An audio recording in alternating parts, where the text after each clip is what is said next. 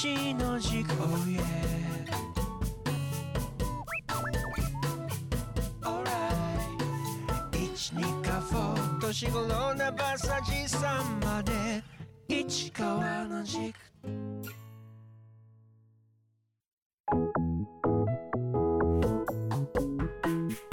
二カ保市長市川裕二がお送りする声のエッセイ市川の軸。固い話からソフトな話までその思いの軸を自らの言葉でお届けしたいと思います。こんにちは二カ保市長の市川裕二です。こんにちはアシスタントの永田香乃子です。市川さん今日もよろしくお願いします。お願いします。市川さん今年は暑くなるのが早いですよね。そうですね。で梅雨明け今日今の今日は6 7月の13日収録13日なんですが、梅雨明け宣言って聞きましたっけ？まだ聞いてないです。東北北部はまだ開けてないんですよね。開けたっていう話は聞いてないけど、ええ。開けてますよね。この蒸し暑さ開けてますよね。でも今年はどうですか？夏祭りは。そうですね、ええ。夏祭り花火に絞ってちょっとお話をするとすれば、はい。あのーコロナ禍の昨年一昨年については各地域であの3カ所で、まあ、えー観光協会の皆さんに、えー協力していただきながら花火をあー15分間ずつ上げさせていただく同時タイミングでですね、はい。上げさせていただきましたが今年はあのーまあ、同時タイミングではないにしろ、えー去年と同様に地域振興協議会の皆さんで、えー、ニカホとおこの浦については花火を上げると。久方については花火大会花火フェスティバルですね。えこれを観光協会さん主催で、えー実施するという予定になっています。まあ、ただし、あのー残念ながら露店、屋台などについては今回はまあ遠慮していただきながら、うん。なるべく密にならないような形でありますけれども、えー花火会場へのお越しいただくことについては接種とかあるいは入っちゃだめですよということはしないという話だったので、うん。まあ、あのそれぞれ思い思いの場所で花火を見ていただくことができるのかなというふうに思っています。はい、えーだんだんとこう日常が戻ってきてるような気がして嬉しいんですがとにかくこれ以上どうかあのオミクロンも広がらないでほしいなというふうにも思っています。はい。市川に教えて。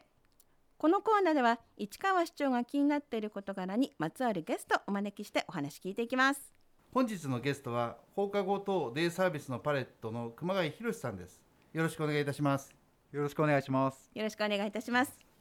早速なんですがこの放課後とデイサービスパレットとはどのようなところなんですか？はい、えー放課後等デイサービスパレットなんですが、えっ、とまずパレットの場所なんですけども、平沢にあるスマイル総合福祉交流センタースマイルの奥の方なんですけども、はいあの中の方の部屋で、えーやっております。多分国道から見ると窓の方に大きくパレットとあのステッカーが 貼ってあるので、ちょっとそこが目印になるかなとは思いますけども。はいはいでこの放課後とデイサービスっていうこの事業なんですけどもなかなかこう聞き慣れない言葉ではあるんですけども、ええ。あの発達にこの特性を持っているその小学生から高校生のうん児童生徒が対象となる事業なんですが、えー、と名前の通り放課後学校終わった放課後や夏休み冬休みのあ時間を使ってその本人が特性によって抱えている生活のしづらさの軽減だとか改善、えーあと日常のスキルを向上を目指す。そういった発達の支援発達支援と呼んでるんですけども発達支援をしていく事業所となります。はい。はい、普段まあ普通に小学校や中学校高校に通って放課後または長期休みの時にパレットの方ではい、またこうその子に合わせたなんかプログラムというか、そうですね。はい、そういったもので学んでいくっていう感じでしょうか。はい、はい、はい、これはあの二カ保市全体の子どもたちが対象ですか？そうです。登録上二カ保市っていうふうに対象地域してるので、その小二カ保市内の小中高になりますね。はい。スタートはいつだったんでしょうか？スタートはえっと昨年の10月1日はい。1日より実際に利用児童を受け入れてスタート4名からスタートしましたね。4名からスタートして今現在は、今現在は、えっと8名になりました。はい熊谷さんすごくこう日に焼けてらっしゃるので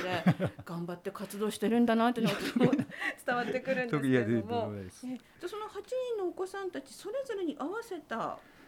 プログラムって言い方は合ってますか？そうですね、まあわ、プログラムというところもありますし、はい。えーまあ、我々はあの支援計画というふうに、えー呼んでるんですけどもそのはい。支援計画書というものがまず存在するんですがまずそのお子さんが持っている特性っていうものをまず把握することから始めます。でそれでその特性その保護者さんからの聞き取りですとかあともしあのお医者さんにねつながっていればそのお医者さんの情報だとかっていったところを全部こう集約して、えー情報を集めてその子が持っている特性っていうものを何か例えばそのうっかりミスが多いだとか、えーちょっと場面に合わせた行動が苦手なんですだとかあとちょっと感覚に偏りがあるんですだとかそういった特性ってたくさんあるんですね。そういった特性をまず集めてその子に合った支援を提供考えてスタッフで考えて提供していくっていう、はい、そういったスタンスでしたね。はい。はい。時間的に平日ですとあのこちらの資料によると、まあ、2時頃にパレットについて、はい。えーそれからこう宿題確認とか、はい。えーまあ、集団活動そして、はい。えー17時30分に活動終了というプログラムになってるんですけども、はいうん、どんなふうに過ごしてるのかお聞きしても大丈夫ですか、はい、そうですね。えっ、とまあその学校によってまたその学年にもよって、えーままあ今パレット利用しているお子さんっていうのが小学校3年生から6年生までの8人なんですけども、その学年によってはその下校時間とかも変わるので、えー来る時間も違いますし、あと帰りは親御さんの方にお願いして迎えに来てもらっているのでその迎えに来る時間もやっぱ違うのであのそれぞれ、えー活動時間っていうのが変わってくるんですけどもえまずあの学校と違うその別の居場所づくりっていうところなんですがその、まあ、プログラムと言いましてもやっぱり学校で一生懸命頑張ってきてる子どもたちなので いろいろこう刺激を受けながら、そうですね、えやっぱりこの帰ってきてそのパレットに来た時はこうふっと肩の力が抜けれるようなうん雰囲気作りというかでやっぱりそのプログラムといっても今その平日我々が提供するのはプログラムとかじゃなくても遊びなんですね。でもとにかく好きな感覚を入れてもらって、えーその遊びの中で発達支援っていうのをしていくっていう。ただその中でその遊びも子どもたちが自分で選択するんですね。好き何今日何するって必ず聞いて。そうなんですね。はい。熊谷さんたちが今日はこれやろうって言うんじゃなくて、はい。子供たちが今日はこれやりたいっていうふうに言ってくる。そうです。はい。逆にこっちから聞きますね。何したい今日って。あのまあなかなか自分で決めれないお子さんもいるんですけどもそういう場合はこれやろうかってはするんですけども基本的にやっぱり今日何したいとか発散する子もいれば、えー読書お絵描きする子もいますしなかなかその学校でできなかったやりたいけどできなかったことをもうそこでやってだけどそこでただ黙ってその遊ぶとかじゃなくて順番はこういうふうに守るんだよだとか後片付けはこうだよねとかちょっとそういったその生活のスキルとかをこう伝えながらもう遊びながら発達支援をしていくっていうもう 我々も一緒に楽しんでっていう。ええええはいはい。でも、まあ、始まって、まあ、半年とちょっとぐらいですよね。はいはい何かこう目に見えて変化とかってありますか？そうですねあの力の強弱が分からなかった子が、はい。あの優しく強くあと回数とかそういったものがこう理解できできてる子もいますしきちんとこの挨拶っていうところもできる子もいますしやっぱりその集団といってまあまあ普段も56人ぐらいなんですけどもその集団の中で生活するっていうそのルールというかマナーというか人が悲しんでいる時に大丈夫とか言える子もねできましたしなんかこうやっぱり日々少しずつなんですけど成長は見られます。はい。はあそれはまた熊谷さんたちにとっても、はいこう喜びというかやりがいにもそうですね。出るわけですよね。はいええはい石川さんここまでのお話いかがですか？あのはい、えー聞いていてですね私もあの昨年末ぐらいにあの熊谷さんのおパレットの様子を一回見させていただいて子どもたちと触れ合ってる姿を拝見させていただきました、まあ、それ以前から熊谷さんとは私もあの障害者の支援相談員相談支援専門員やってましたんで熊谷さんとはあのそれ以前からいろいろといろいろな場面でお話しさせていただく機会はあったんですけれどもまあ、熊谷さんが今やっていただいていることについては、まあ、多くをとても重要なところなんです。でちょっと話長くなるんですが地域にいる、まあ、障害を持った子どもたちあるいは発達支援を必要とする子どもたちはまあそれなりの数がいるわけです。で親御さんとすればやっぱり地域の学校自分の地元の学校に通わせたいという気持ちがあって、えー、地元の学校に行くんですが、えー、なかなかあの普通の地元の小中学校でその子どもそういう発達支援の必要な支援支援が必要な子どもたちに対する、えー、スキルが先生方があるかというとそういう場面場所ではないわけです。そうなるとですね本来その年代その年の中で、えー、身につけていかなければならない先ほど熊谷さんがおっしゃったような共感する心とか、えー、挨拶をするの仕方とかきちんとした生活のスキルを本来はあのどうしても時間がかかる子どもたちにはきちんと教えなければならないんですけれどもそれが普通が普通の学校で、えー、できるかというとそれが厳しいそうすると地域の学校に通わせたいという親御さんの気持ちとあの本来ならばきちんとした支援を早く早い段階から提供しなければならないとこのジレンマをどうやって解消していくかとなるとやはり熊谷さんたちのような放課後等の時間を使ってでもですね、えー、発達支援をするというのをこの合わせ技でやらないとなかなか地域の学校に子どもたちを残していくということは難しいのかなというふうに私自身はやっぱり前から思っているんですね。まあ、あの特別支援学校に通って早い段階から通ってきちんとしたスキルを学んで、え身につけて、え成長していくということこれも一つの方法なんですが今熊谷さんたちが支援していただいている形で地域の子どもたち自分地元の子どもたちと触れ合いながらしかも地域の中で成長していくというこの仕組みを提供できているというのは大変ありがたいなというふうに私は思っています。本当その通りだと私も今思いました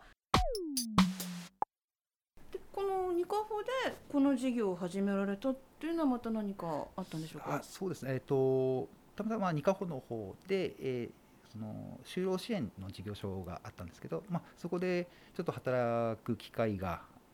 ありましてでそうすると、まあ、ニカホ市のその福祉状況だとかいろいろこう情報が入ってくる中であのまあ、実際それまではその障害者の支援っていうのが長かったんですけどもなんかこの子どもに向けたサービスってなんかないなって。でその障害者のその高校卒業後の方を受け入れるけどもその前のことがちょっとこの子とどうだったんだろうなっていうその情報が欲しい時になかなかちょっとこう難しかったんですよねそういった情報が。なかなかこう子どもの頃とのつながりがなかったもんですからじゃあこういったその子どもに向けたそのサービスってやっぱ必要だよねってでやっぱその全国的にはやっぱそのこの小さい頃からの療育ってやっぱすごく大事にしている、ところでもあったのでちょっとじゃあ自分でちょっとやれるものなのかなと思いまして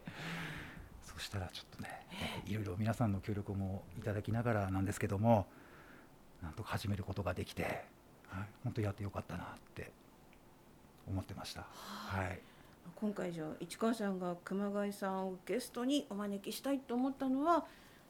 熊谷さんのどんなところまあ今お話しいただいたようにあの障害者支援っていうのは障害者福祉サービスといいましょうか全体に対するサービスっていうのは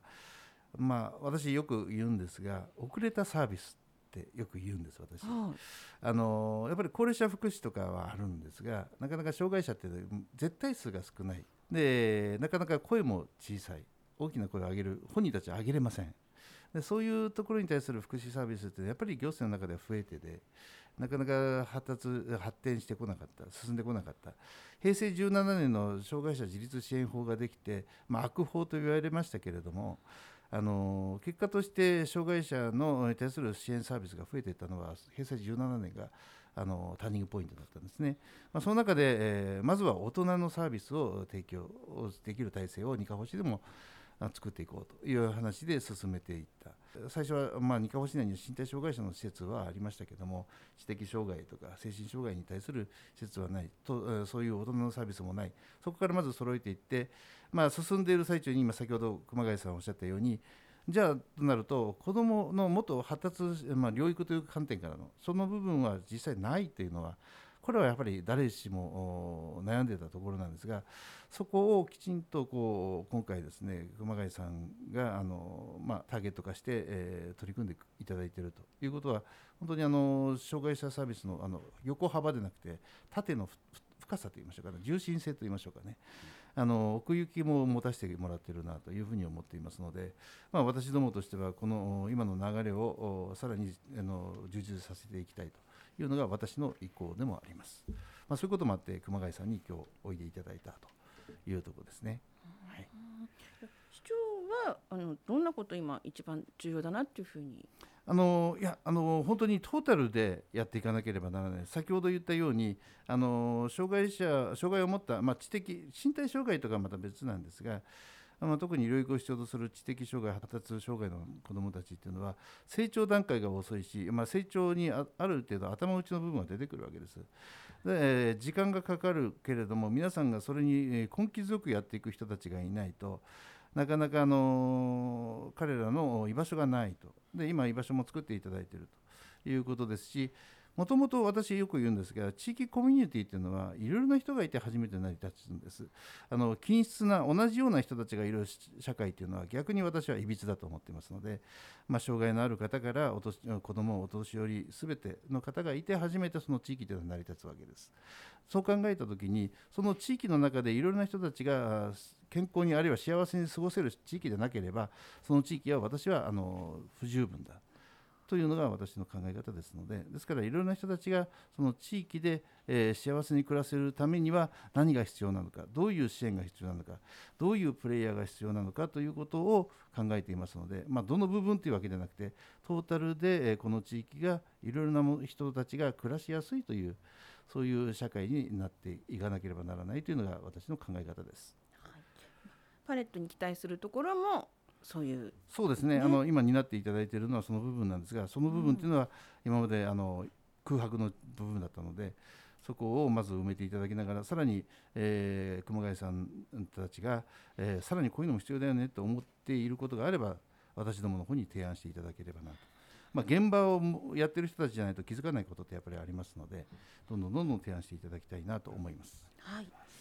えーと熊谷さん、あの現在スタッフの方は、はいえー管理者、児童発達管理責任者の方が1名、はい。そして保育士の方が4名、はい。支援員の方が1名という体制なんですけども、はい。まあこの運営の中で大切にしていることとか、今後こうしていきたいってことがあれば教えていただけますか？はい、えっ、とまずその大切にしていきたいっていうのはとにかくとにかくその特性を持った子どもたちのその特性っていうものをちゃんときちんと理解してあげるっていうこととその特性を持っている子どもたちが本人が見ている世界観をきちんと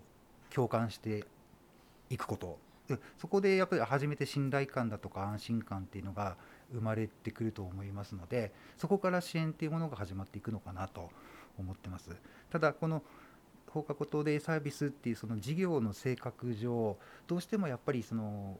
一歩踏み出せないご家庭もあるかと思うんです。あのどうしてもちょっとお医者さんとつながらざるを得ないところもやっぱあるんですけどもただそのお医者さんにつながって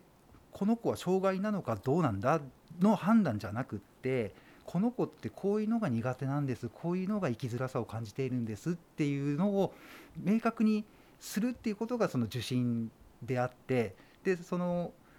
結果こういうふうにじゃあ改善していこうか軽減していこうかっていうのがその我々の役目なのかなと思ってるのでそこをうまくこうなんかこうね 一歩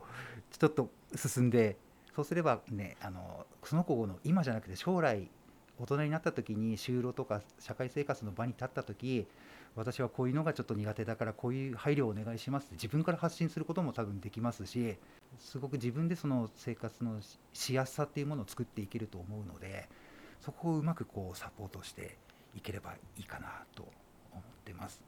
あと今後はまず児童だけじゃなくてその卒業後もその就労支援だとか、えー日中活動の場だとかグループホームだとかそういうそういったところのサービスも提供できる力がつければいいかなと思ってました。はい、今一番大変なことというか困ってることって何ですか？困ってることはえとにかくまああの支援する時はとにかくもう必死なので、もうそこに困り感とかはないんですけどもただこう冷静に考えるとやっぱりすごく特性があるお子さんなのでどうしてもこう1対1で関わらなきゃいけないとかはあるに出てくるんですねそういう場面なので今ちょっとスタッフをもう一人増やしたいなっていうところはあるんですけども募集はしてるんですけども、ええ そういったところもありますしあとうちのパレット定員10名なんですけども見立てない今8名。でただ10名超えればあと受け入れませんよとかではないんですがただそういったところのその利用してくれるお子さんをもっとこう増やし増やしてというかこの理解をえ 得てもらってえぜひ利用してほしいなっていうあの小さい頃からの療育っていうか発達支援はすごく大切だと思ってますので、はい、ですよね。はい。市川さんどうですか？今のお話。そうですね。あの小さい頃からの療育をまたに正しい、まあ、これはあの発達支援を必要とする支援を必要とする人だけでなくて普通の子どもたちもやっぱり小さい頃からの教育というのが必要ですので支援、まあ、そこら辺を含めればですね決してあの大冗談に構えているようなことではないと思います。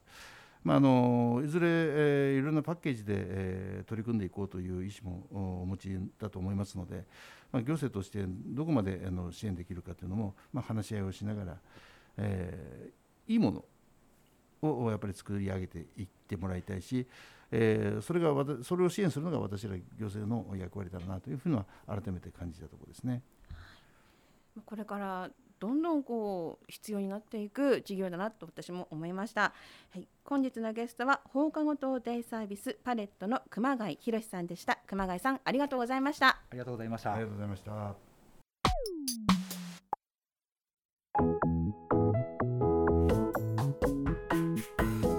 今回もお別れのお時間となりました。石川さん今回も大事なお話いっぱいありましたね。いやあのー今日本当に熊谷さんをお呼びさせていただいて、えーまあ置いていただいて大変ありがたいなというふうに思います。いずれにしろですね、居場所というのはとても大切です。それはあのー障害があろうがなかろうが、あるいは、ね、若かろうが子供だろうが大人だろうがお年であろうが。居場所を提供するっていうことはとても大事なんですがただただ居場所だけを提供するだけではやっぱり芸がないと言いましょうか、